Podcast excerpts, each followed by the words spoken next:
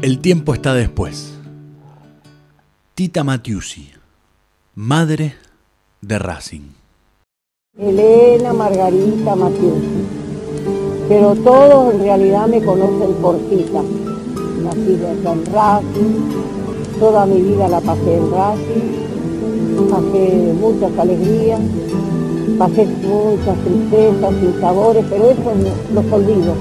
Yo recuerdo lo bueno, todos los muchachos buenos que pasaron por acá, malos ninguno, porque solamente ya con vestir la camiseta de Racing, ya los consideré amigos, hijos, hermanos, los quiero mucho, es mi vida, toda mi vida en Racing. En 1915, Aida y César Matiusi vieron un anuncio en el diario de la prensa ofrecía un empleo como mantenimiento. En, aquel, en aquellos años no era solo canchero, sino que se hacía cargo de todas las instalaciones del club en el estadio de Racing. Además, le ofrecían vivienda. Aldo y César venían desde Santa Fe, Aida y César, perdón, venían desde Santa Fe y aceptaron el puesto a cambio de trabajo para los dos.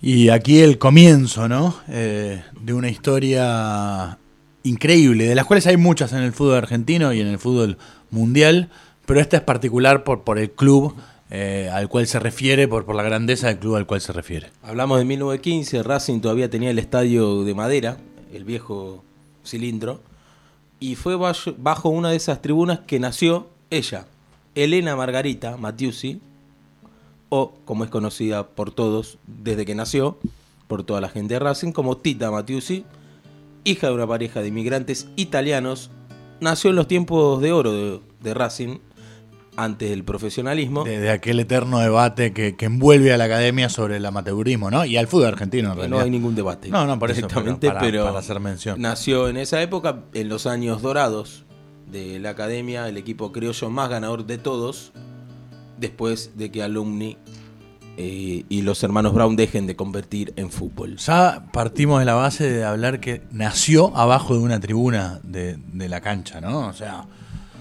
si eso no te define para toda la vida, ¿qué podría definirte? Si, si todos nosotros somos hinchas de, los clubes que seamos hinchas, estando lejos muchas veces hasta de haber nacido en el mismo barrio del club, imagínense nacer abajo de una tribuna, ¿no? Y sus padres, su madre, ellos vivían ahí. Imagínate que vos todos los días ibas al colegio cerca, por ejemplo, volvías y estaba tu familia y seguía viviendo abajo de la tribuna.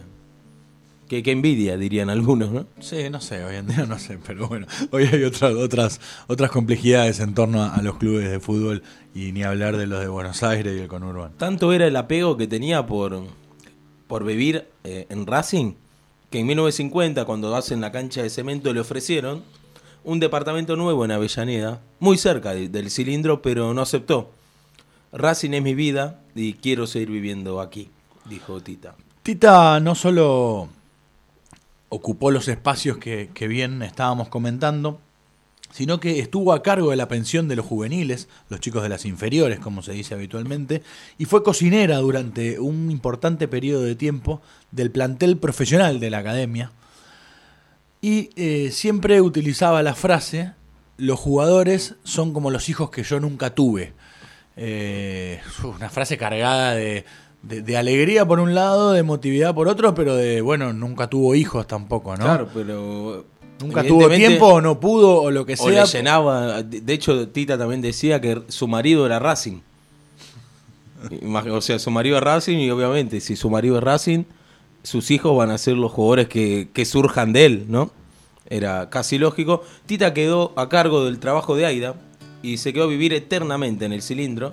Ah, o sea que además de las cocinas de la casa de inferiores, se hacía cargo de la lavandería del club. Trabajo de la madre. Claro, se quedó a cargo. Solía decir que Racing era también era su marido. Y, también ella en el audio dice, es su marido porque y porque le da alegría y tristezas y Racing es, eso.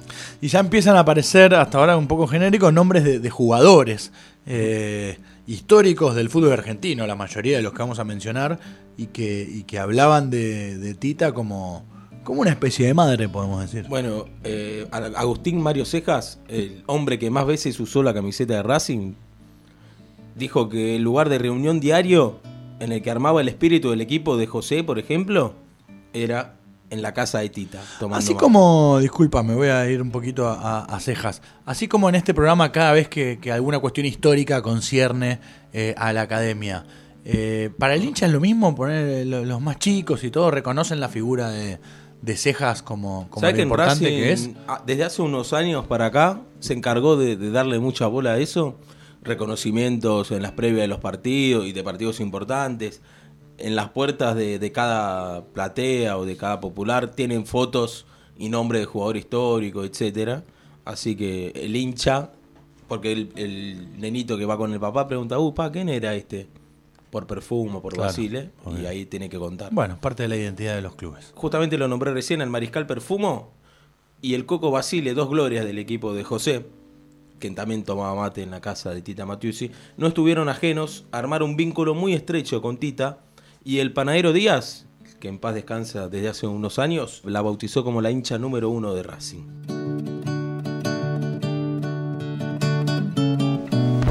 Tita, ¿en Londres sufrió mucho usted? Sí, muchísimo.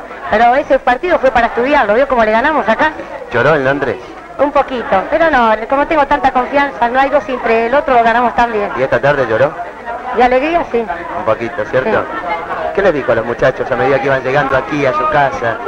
No, lo felicitaba, pero como estaba emocionada no me salían las palabras. ¿Vio el partido? Sí, lo vi ahí adentro de la cancha. ¿Gritó los goles? Oh, muchísimo. Por eso está tan afónica. Un poco, sí. Chao, Tita. Chao, gracias, a sí. usted.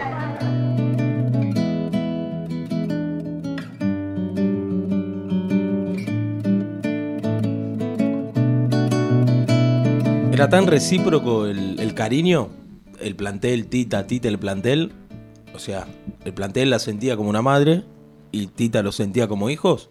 Que cuando tuvieron que ir a Glasgow a jugar el partido de ida de la famosa final intercontinental de 1967, el plantel entero le pagó el viaje. Quisimos pagarles algo de todo lo que nos dio. Todavía me, me viene a la memoria la cara de sorpresa que puso cuando le dijimos que iba a viajar con nosotros. Ahí aparentemente eh, a los jugadores y a algunos integrantes del cuerpo técnico les sirvió haber, haber tenido ese enorme gesto con Tita Matiusi. Eh, recordemos que hablamos de otros tiempos, de, de- de otro dinero que se ganaba y todo. Hoy parecería muy fácil para cualquier jugador de primera división costear el viaje de una persona. Esos eran otros tiempos y otro tipo de transporte, otro tipo de cosas. Eh, que parece que Tita comenzó a, a cocinar un poco más para los jugadores de ese plantel, a lo que ya estaban acostumbrados y se llevaban un poquito a su casa. Estaba chocha Tita porque hizo su primer viaje en avión y con su familia, el plantel de Racing, decía ella, y conoció en Londres a Sean Connery, Nah. aquel James Bond histórico, y finalmente fue a Glasgow, Racing pierde ese partido, gana en el cilindro y se hace el famoso desempate en, en Montevideo, donde también fue Tita, y el gol de Chango Cárdenas. Toda mi vida la pasé en Racing, pasé muchas alegrías, muchas tristezas, pero yo recuerdo lo bueno. Toda mi vida es Racing. Seguimos repitiendo la cuestión de entregar la vida por completo a, a la institución, al club, eh, desde, de- desde todo punto de vista que uno se puede imaginar. Vamos a un caso de un jugador que venía de- del interior y que le costaba la, la adaptación a la pensión de Racing hasta que lo agarró Tita Matiusi. Hablamos de Juan Barbas, campeón del mundo en 1978, el mismo. Y me apoyé en el afecto de Tita Matiusi, una madre para todos los jugadores que pasamos por el club. Ella, como a todos, me levantó cada vez que me derrumbé anímicamente. Y hay muchos jugadores, hasta la camada, bueno, hasta la última camada que, por desgracia vio Tita, antes de morir, la del 99, que festejaban los goles mostrando una camiseta, gracias Tita, que, que era importante para todos en un Racing, imagínate, de los finales de los 80 hasta hace no mucho, que le costaba a las inferiores tener comida, que no tenían lugar para entrenar, que se turnaban las pensiones. Bueno, justamente hablaste de los 80, yo no voy a ir tanto a los finales, sino a principios de los 80. Eh, ¿Qué pasó cuando, cuando a Racing le toca ese triste momento de- del descenso para cualquier equipo eh, histórico de primera división atravesar por esa instancia? Sin duda que no está nada bueno. ¿Y qué pasó con Tita en ese momento? eh, eh, todavía muy presente en el club y muy joven todavía. Dicen que Tita sufría y como le impactaba lo que sufría Racing de igual manera en su cuerpo y sufrió mucho esa etapa del descenso y etcétera, pero por un punto cuando terminó, se sintió contenta que quien sacó a Racing de ese momento fue el Coco Basile, con quien compartía mate en su casa 20 años atrás. Tremendo. eh. La figura de Basile nuevamente surcando el fútbol argentino de una forma maravillosa, hay que decirlo. Bueno, Tita es Racing y Basile también es Racing, que quede claro. Los años sucesivos y las pésimas gestiones dirigenciales fueron perjudicando a Racing y por carácter transitivo a Tita. A pesar de todo, jugadores con tres o cuatro generaciones de diferencia la conocieron y la recordaron siempre con afecto. Basta traer al presente aquel festejo de Javier Lux, eh, parte del plantel campeón del 2001, cuando le hace un gol y muestra la remera. Gracias, Tita. La quiebra sin dudas le hizo daño. Fueron un par de años duros para ella y para cualquier persona que involucrada al mundo Racing y al fútbol en general. Y a poco de cumplir los 80 años, Tita se fue. Un 3 de agosto del 99, por eso estamos un poco recordando eso. Puedo cerrar con dos homenajes que tiene Racing hoy en día de a Tita Matiusi. Primero, la pensión en Racing, justamente pegada a la cancha de Racing, se llama Casa Tita Matiusi.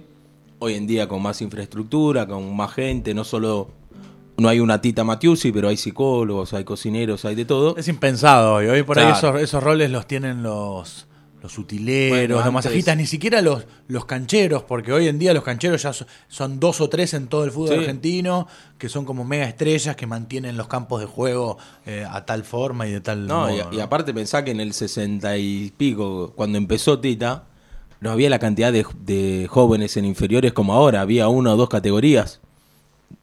Y los Y planteles eran más cortos. Es eso, Claro. ahora existen los complejos, todo. Claro. Antes la vida, la vida deportiva y social en la mayoría de los clubes eh, con- ocurría alrededor de los estadios, sacando algunos que tienen la suerte de tener un predio. Pero hoy en día la- las inferiores y todo, en la mayoría, sacando creo que San Lorenzo, bueno, por ahora veremos a dónde lo va a tener, eh, tienen todo fuera de- de- del lugar donde se emplaza su estadio. ¿no? Y segundo, bien, dijía- bien decías lo del predio. El predio Tita, Matius, un predio recuperado por hinchas de Racing, que hace poco fue escriturado en nombre del club. Predio era un terreno baldío pegado a las estaciones del tren. Eh, los hinchas de Racing lo crecieron, etcétera. Hoy juegan las inferiores ahí, hoy juega el equipo de hockey ahí, equipo de hockey femenino, que llamado Las Titas, por ejemplo. Así que creo que son dos homenajes que a Tita le hubieran hecho llorar y bastante. El tiempo está después. Tita, la madre de Racing. Una amargura tremenda porque nunca pensé que llegara a esto Racing, nunca. De tantos años que estoy acá nunca pensé eso. De que por un, solo señor que haga eso. Y no sé cómo la Cámara le puede mm, llegar a creer a un señor así. Yo le hubiera pagado y listo. Y yo pensaba morir acá, pero no sé. A no ser que igual muera yo a mi manera.